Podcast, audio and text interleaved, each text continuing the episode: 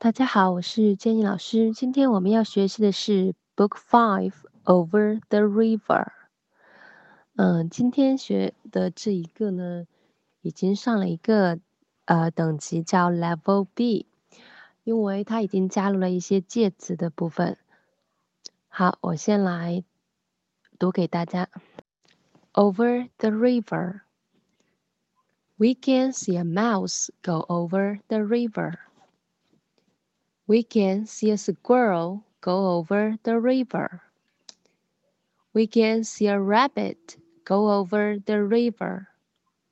We can see a skunk go over the river. We can see a fox go over the river. We can see a deer go over the river.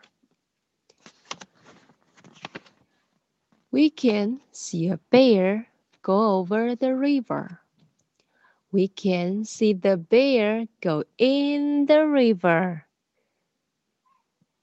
今天呢，学习到了很多新的关于动物的一些词，比如说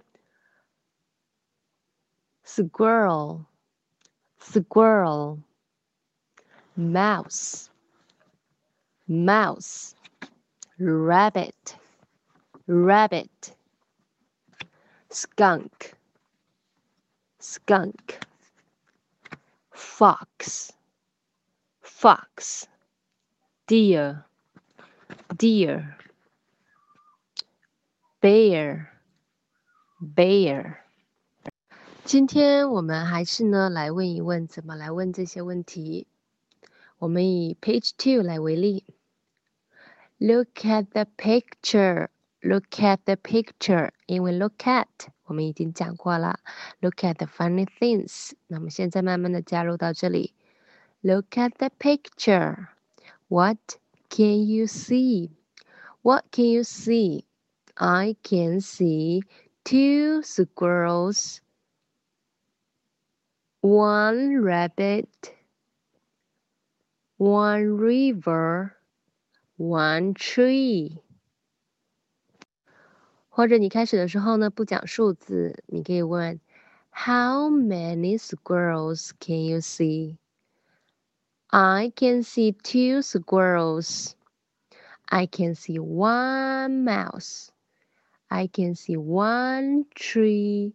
I can see one river. And I can see a sun. 好，最后一个比较难的就是 go over the river。那怎样来 让孩子呢很形象的记忆这个词呢，嗯，那大家可以啊在家里面摆一个，呃，就是把椅子也好啊，怎么样子把它摆成一个像桥一样的东西，让他走过去。Go over the river，你怎么带着他来呢？你可以先自己走上去。I can go over the river。好，你把下面一个动物，A mouse can go over the river。A fox can go over the river. A skunk can go over the river.